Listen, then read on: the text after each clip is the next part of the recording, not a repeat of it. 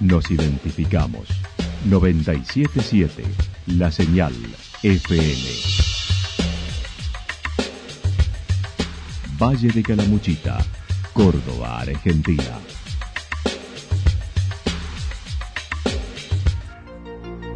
El más completo resumen de las noticias de la región, encontralos todos los días a las 12 y 30, a las 16 y a las 22 horas. Panorama de noticias. Por la 977, la señal FM nos identifica también con las noticias.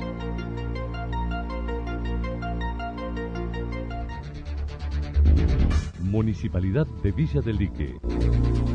Una forma de vivir. Gestión Ricardo Zurdo Escole.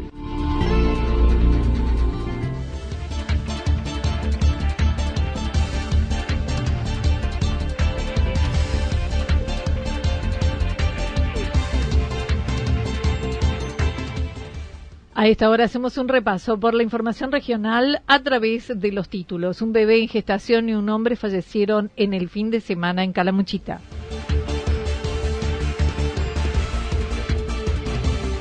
Tantal Argentina inauguró la planta más grande de energía solar del interior. 200 pinturas en el cuarto encuentro de pintores en Santa Rosa. Recital Obras Maratón dentro de los festejos de aniversario de Santa Rosa. Siguen disminuyendo los casos mientras sigue la vacunación de la tercera dosis. La actualidad en síntesis. La actualidad en síntesis. Resumen de noticias regionales producida por la 977 La Señal FM. Nos identifica junto a la información.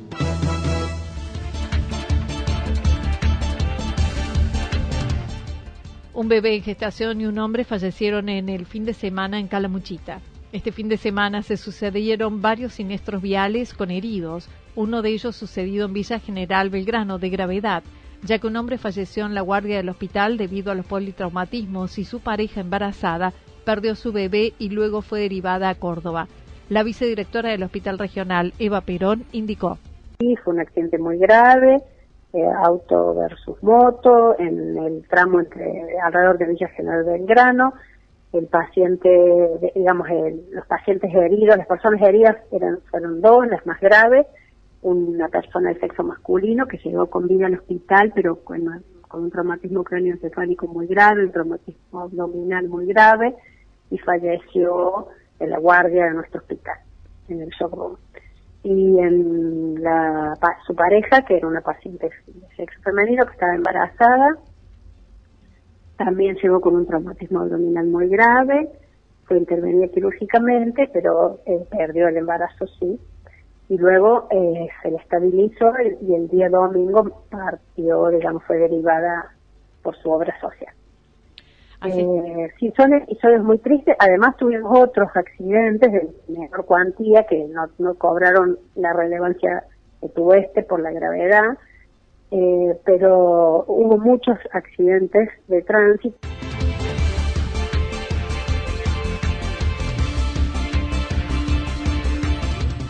Tantal Argentina inauguró la planta más grande de energía solar del interior. El pasado jueves 9 se inauguró la mayor planta de autogeneración de energía solar de 240 kVA en la provincia de Córdoba, alcanzando el 30% de su consumo y buscando generar el 50% en poco tiempo. Su presidente, el ingeniero José Tagliaretti, manifestó se persigue profundizar el perfil de sostenibilidad y de cuidado del ambiente, optimizando costos. Con esta autogeneración eh, para nosotros tiene varios sentidos la autogeneración. Por un lado, es continuar con nuestra preocupación por el medio ambiente.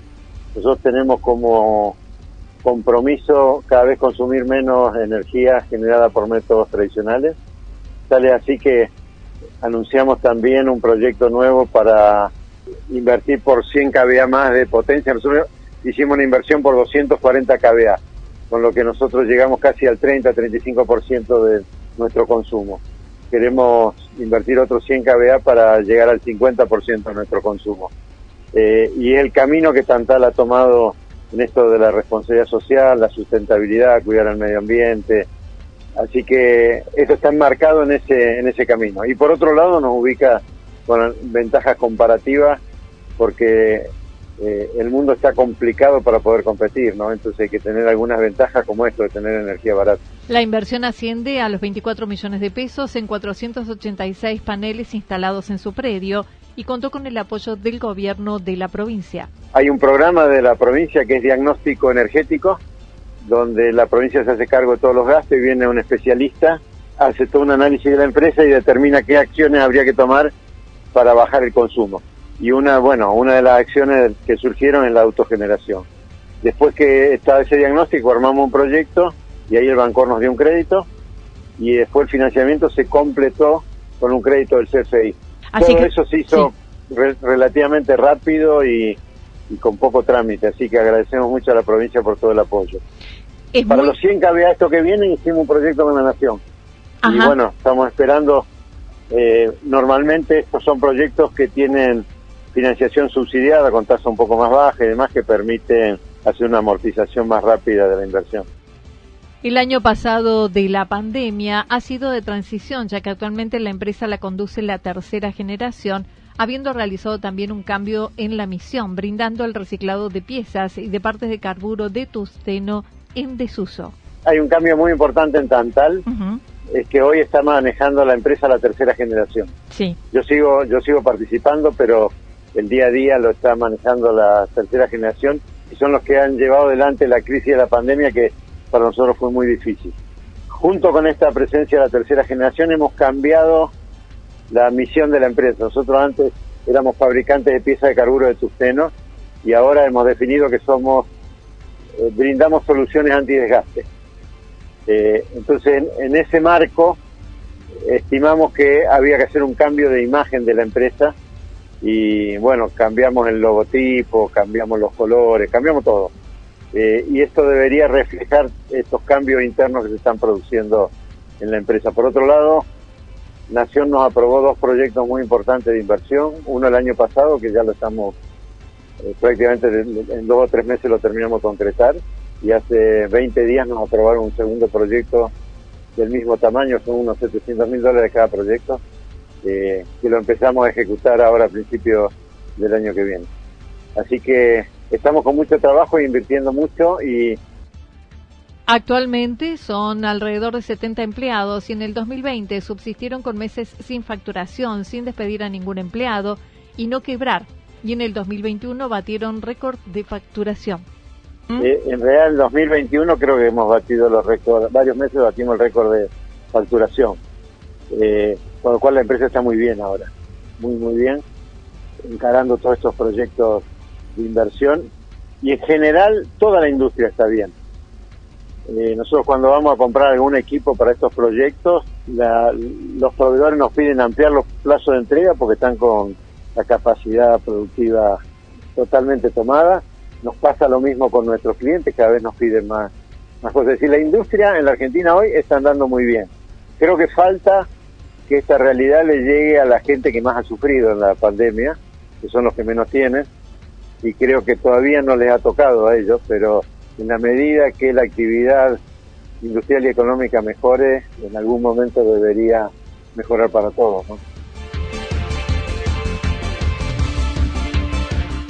200 pinturas en el cuarto encuentro de pintores en Santa Rosa, el primer fin de semana de eventos por los 144 años de la Fundación de Santa Rosa. La ciudad organizó el cuarto encuentro de pintores que participaron desde distintos puntos del país. Gloria Medina, oriunda de la ciudad, ahora radicada en Villa General Belgrano, lo hizo y cuyo tema eran paisajes de conexión, como ella lo contó. Eh, primero, la gran cantidad de, de pintores que han llegado eh, de distintos lugares de la Argentina. Eso es, em, es, de destacar porque eh, hay desde distancias este, de 150 kilómetros, pero también desde el sur de la Argentina. Han venido, claro, desde el, desde el sur, han venido de Trenquelauque, de La Rioja, de San Juan, de Buenos Aires, de Rosario, de Santa Fe, de, otras localidades de Santa Fe y, por supuesto de los rincones de la provincia de Córdoba. Y, y es toda una movilización en, en, costos este, y, también es como la oportunidad que presentó este encuentro de, venir a hacer como un, mini, mini turismo, ¿no? Dos días a disfrutar de, Santa Rosa y donde eh, la convocatoria principal era pintar, pintar al aire libre, eh, por lo menos bosquejar al aire, después se podía ir terminando, se podía sacar las fotos una vez que se hubiera elegido el lugar. Y el tema de, de este año siempre los encuentros de pintores tienen un tema y este año era paisajes de colección, o sea, pintar Santa Rosa. Fueron tres días donde hubo un certamen para registros que se hacían en una hora y otra categoría que se desarrollaban más tiempo. La entrega de premios y la exposición de casi 200 obras se realizó el domingo en el Zoom. Artistas de todo el país se congregaron alrededor de los sitios más emblemáticos de la ciudad para dejar plasmadas en pinturas las maravillas de la localidad y su legado. Los lugares más representados fueron Capilla Vieja, el Calicanto Jesuita, el río Santa Rosa, las sierras, el puente colgante y algunas casonas antiguas. El ganador premio profesional es primer premio Sergio Lorenzetti Los Reartes, entre otros. En, en Villa Santarelli hay como una toma que era de una antigua sequía que creo que está declarada como patrimonio histórico. Y él, él tomó, eligió eso, y eso, esto, ¿no? Porque tiene toda una construcción eh, física, si se quiere, porque está la sequía, eh, con, con muro, con pared duras, por decirlo de alguna manera, que hace un contraste fantástico para lo que viene después, que es el río, la costanera, todo un, verdor así y un, y un haz de luz que atraviesa eso, o sea que está el elemento plástico y el elemento más, eh, más rígido en un contraste perfecto y eso eh, se eligió y por qué yo lo destaco porque hubo eh, profesionales, muchos profesionales de altísimo nivel, con ventas en el exterior, en el interior, con muestras, y sin embargo, este, eh, bueno, el jurado tuvo su criterio y eligió esto. Y es muy representativo porque ah, cuando fue la premiación, dentro del público había algunas personas vecinas de Santa Rosa que no eran pintores, pero se habían acercado y ellos lo identificaban perfectamente, ¿no? Y eso también es muy lindo, que un trocito. El segundo premio, Liliana Fernández de Achiras, tercer premio, Carlos Izarowski de Río Cuarto, mención especial del jurado, primero para Miguel Ángel Cabezas de Buenos Aires, segunda mención, Haroldo Cortés, Río Cuarto, tercera mención, Liliana Ledesma de Potrero de Garay, premios aficionados, primer premio, Alejandro Collín de Córdoba, segundo premio, Gloria Medina de Villa General Belgrano, Tercer premio, Ani Varela de Trenquelauquén.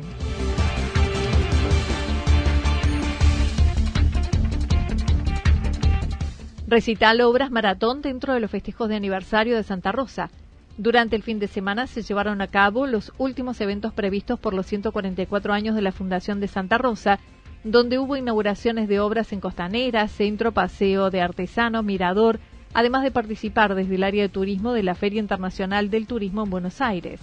Cintia Acosta manifestó. Sí, la realidad es que ha sido una semana muy intensa, con muchas actividades, eh, con inauguraciones de obras, con eventos deportivos, con encuentro de pintores. Bueno, como bien decías vos en la introducción, eh, la verdad es que bueno estamos muy contentos con todo lo que se pudo dar.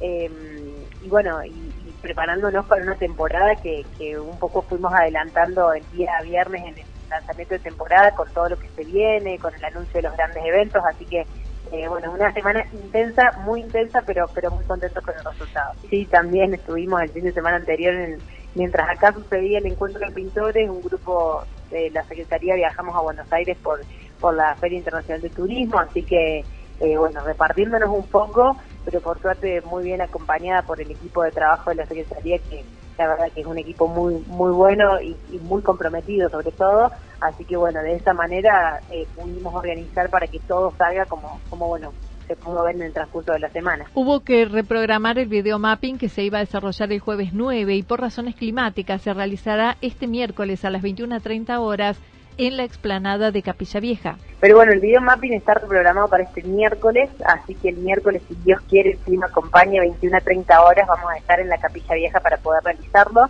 Eh, nosotros teníamos mucho entusiasmo con que se pueda hacer porque es algo que nunca se vio en la ciudad, así que bueno, eh, hemos podido acomodar todo en una fecha en la que es muy difícil coordinar nuevamente una nueva una nueva fecha porque todo sonido, iluminación, la gente misma del mapping, los artistas locales que van a participar, todos estamos muy cargados de actividades en esta época del año, pero bueno, parece que los planetas se han alineado y el miércoles va a ser el día para 21 a 30 horas reunirnos en la capilla y poder vivir lo que se suspendió el jueves pasado que no se pudo hacer por El viernes a la noche se realizó el recital de Karina la Princesita en el marco de los festejos y lanzamiento de la temporada en el balneario Santa Rita. Además, fue la vuelta de los eventos masivos. Muy, pero muy lindo, la gente muy contenta, mucha gente acompañándonos en este lanzamiento de temporada. Eh, bueno, contentos con el número que trajimos también, porque la verdad que Karina brindó un espectáculo muy, pero muy bueno, interactuando mucho con la gente. Eh, así que bueno, todo, eh, bueno, estuvieron los chicos de cuatro pesos también, que siempre nos hacen bailar y que nos hacen pasar muy buenos momentos. Así que ha sido como el broche, ¿no? La inauguración también de la costalera que se dio en el marco de esta noche. todo, todo salió como quien dice, redondito para que sea una gran noche y que se pueda celebrar la vuelta de los grandes eventos y el anticipo de la gran temporada que tenemos por delante. La Secretaría de Turismo también comentó lo que fue la actividad deportiva Black Rock Night Trail por primera vez en Santa Rosa por la noche, donde unos 1.500 corredores participaron. Es la segunda edición de la carrera Black Rock que se realiza en nuestra ciudad, pero en esta ocasión fue nocturna, que el desafío es doble cuando es nocturna, porque bueno, eh, lleva como un poco más de planificación, de coordinación y demás. La verdad que el equipo de la gente que, viene a hacerlo, que es, bueno, Rodrigo Peiretti y todo su equipo de, de la UTAC, son realmente muy profesionales, gente que está a la altura de las circunstancias para poder brindarle a Santa Rosa un evento como el que se vio el día sábado, eh, sumamente coordinado, la gente muy contenta, en un ambiente muy lindo también, así que bueno, fue fue realmente muy muy bueno que se pudiera realizar, teníamos dudas de hacerlo de noche o no, para, para mí puntualmente era un desafío, pero yo insistí mucho para que se pudiera hacer de noche, porque para mí tenía otro color y coincidíamos con los chicos acá de la oficina y de hecho el comentario era, che, mirá cómo se ilumina la montaña con la gente corriendo, se veían todas las lucecitas subiendo el día cruz y... Ahora se aguarda la temporada alta donde el 8 de enero será el primer evento del 2022 con desfile en el Paseo del Remanso y con la conducción de Hernán Drago. Volvemos con el primer evento de la temporada que es el 8 de enero, Santa Rosa Brilla, el desfile que, tradicional que realizamos en el Paseo del Remanso, que este año va a estar conduciendo Hernán Drago y va a estar desfilando Barbie Vélez, además de todo el equipo de manequens que viene siempre para, para también desfilar. Eh, así que bueno, este es el primer evento que tenemos en la temporada y obviamente a partir de hoy todos los focos están puestos Siguen disminuyendo los casos mientras se desarrolla la vacunación de tercera dosis. Con una notable disminución de casos en Calamuchita, cuenta con solo ocho contagios positivos de COVID activos entre Villa General Belgrano y Villa Mancay. Ahora se continúa con la vacunación de refuerzo tercera dosis, como lo indicó la vicedirectora del Hospital Regional Eva Peirón, indicando es para todos, sea por su condición previa, pero aclarando el refuerzo es para todos. En este momento se está usando la vacuna de AstraZeneca para ambas realidades, tanto para la tercera dosis o dosis adicional como para la dosis de refuerzo. La diferencia técnica sería que la dosis tercera o, adicional, ese es el nombre correcto, eh, se utiliza en personas, para decirlo así sencillamente, que con dos dosis iniciales no les fue, no fue suficiente para la respuesta inmunitaria porque tienen ellas alguna condición médica o condición de edad que eh, la respuesta inmunitaria con dos dosis que se llama esquema primario no es suficiente y hay que agregarle una tercera para ese esquema, para que tengan un esquema primario bueno. En cambio, la dosis de refuerzo es justamente un refuerzo que es para todos. Como sucede, digamos, esto quiero aclararlo, no es que sucede exclusivamente con la vacuna del COVID, sino que hay muchas vacunas que su esquema primario difiere según la condición de la persona que la recibe. Entonces, según la edad que tenés, por ejemplo, o si sos una persona inmunosuprimida, hay que colocarte una dosis más. Esto pasa también con otras vacunas. La doctora Rivarola manifestó todos deben acercarse por demanda espontánea en la mayoría de los dispensarios, ya que se incorporó en dichos espacios la vacuna COVID al servicio.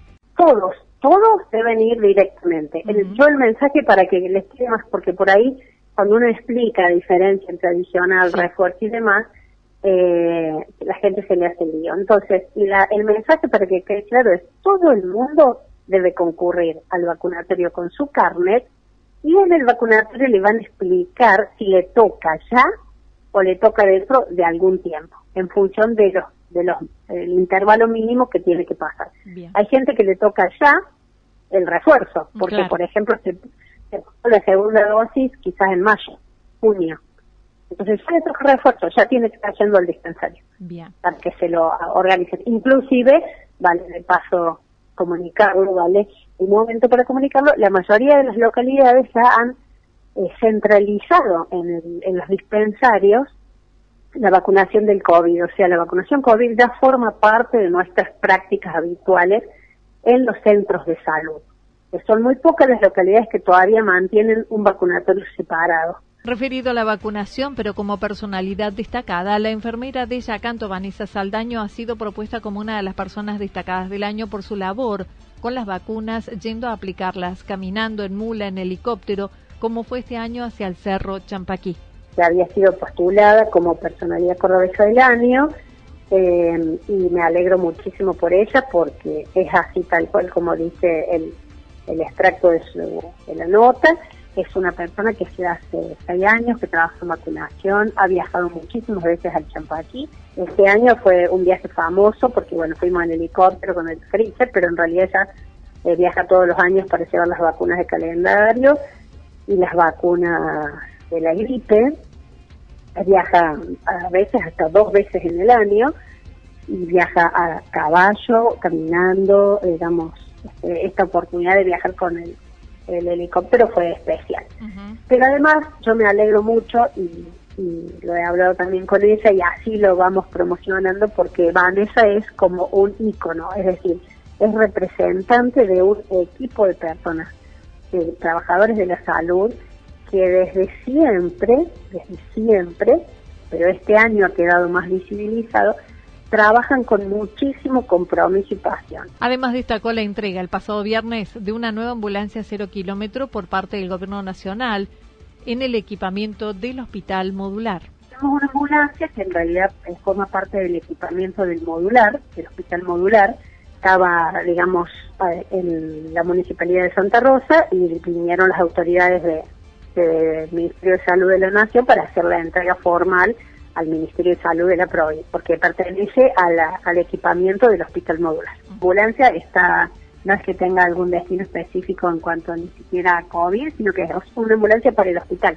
Viene con el equipamiento del modular, pero se va a utilizar en el hospital, sí, por supuesto, es una noticia excelente.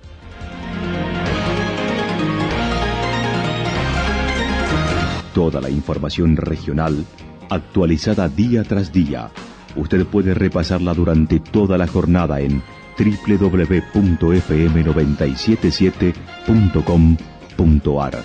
La señal FM nos identifica también en Internet.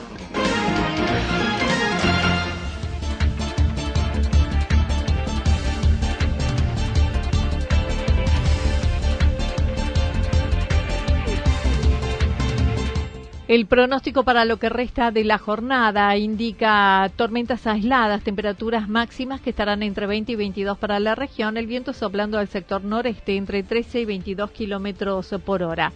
Para mañana martes anticipan parcialmente nublado, tormentas aisladas, chaparrones hacia la noche, máximas de entre 20 y 22, mínimas entre 11 y 13 grados para la región. El viento estará soplando durante toda la jornada de direcciones variables. Datos proporcionados por el Servicio Meteorológico Nacional.